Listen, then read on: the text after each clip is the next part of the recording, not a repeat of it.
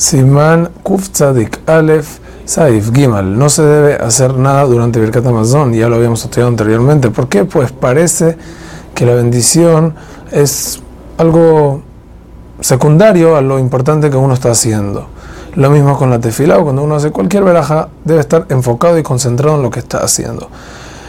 Como dije, esto ya lo dijimos anteriormente, lo estudiamos en Simón Gimal, pero dice Mishnah Berura que es para dos tipos de casos. Hay casos en los que uno ya estaba haciendo algo y le tocó hacer verajá, que ahí tiene que parar todo lo que hace para hacer verajá. Y, y hay otro caso que es que está haciendo Berkat y se le presentó algo para hacer, una labor que tiene que hacer, tiene que esperar, terminar Berkat y después hacerlo.